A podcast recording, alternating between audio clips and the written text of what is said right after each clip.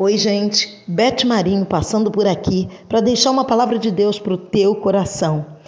Evangelho segundo escreveu Lucas, é, capítulo 7, a partir do versículo 11, quando Jesus ressuscita o filho de uma viúva. E no versículo 13, é, ao vê-la, o Senhor se compadeceu dela e disse: Não chore. No 14, ele se aproximou, tocou o caixão e deu uma ordem para que o jovem se levantasse. No versículo 15 diz que o jovem sentou-se e começou a conversar, e Jesus então o entregou à sua mãe.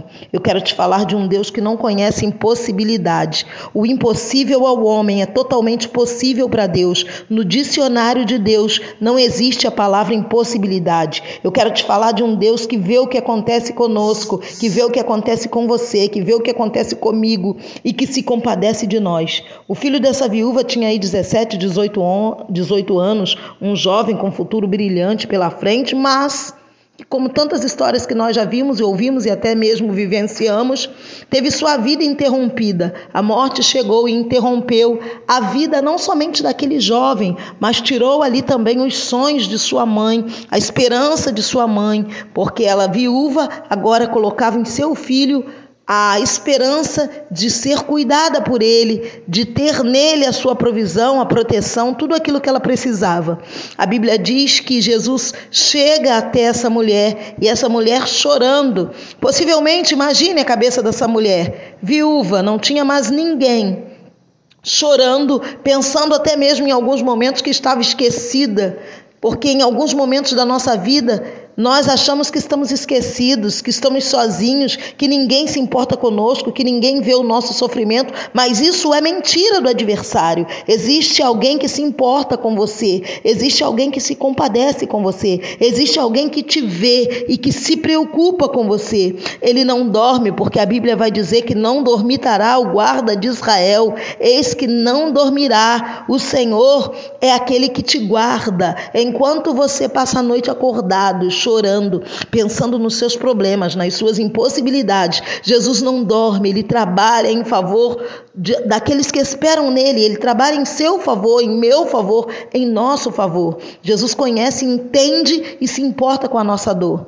Essa viúva ela não chorava apenas porque seu filho estava morto, mas ela chorava também porque o seu marido estava morto. Ela chorava porque já tinha enterrado o marido e ela sabia exatamente como iria terminar esse velório. Ela chorava por antecipação da dor que ela ainda iria sentir quando chegasse na sua casa no outro dia. Ela chorava quando pensava que um dia a vida dela tinha sido boa e que agora ela não tinha mais nada, estava sozinha. Ela, so, ela chorava porque ela estava ali sepultando o seu filho. Aquele enterro era os sonhos de uma vida sendo sepultados, era o sepultamento da esperança, era o sepultamento da família que um dia ela teve. Agora você imagine essa mulher andando e pensando em tantas coisas, como quando ela ficou grávida, como que foi o crescimento desse menino, o seu marido do seu lado e depois ela perde o marido e agora ela perde o seu filho. Como que estava a mente dessa mulher? Como que ela estava andando ali no meio daquela multidão? Imagine o que essa multidão estava pensando. E agora, como vai ser a vida dela? Quem vai cuidar dela? Ela agora está sozinha. Imagine o que se passava na cabeça dela. Mas a Bíblia diz que o Senhor chegou. E quando o Senhor chega, as coisas mudam. Quando o Senhor chega, uma palavra do Senhor muda a história. Jesus chegou e cancelou o funeral. Acabou diabo, acabou morte. Chega. Ele veio para que tenhamos vida e vida com abundância. Eu quero te dizer uma coisa: Deus não precisa de muita coisa para operar o um milagre na nossa vida. Uma palavra dele é suficiente. Então não desanime diante das impossibilidades. O que Deus Deus quer é te ver bem, é te ver feliz. Você chora porque todos dizem que teu sonho está morto, que não tem mais jeito. Todos olham para você e dizem que não tem mais o que fazer, que só resta enterrar e esquecer. Uma multidão acompanhava aquele enterro. Para todos, o menino estava morto exceto para Jesus. Eu quero te dizer que você pode até ter dado como morto, mas e Jesus?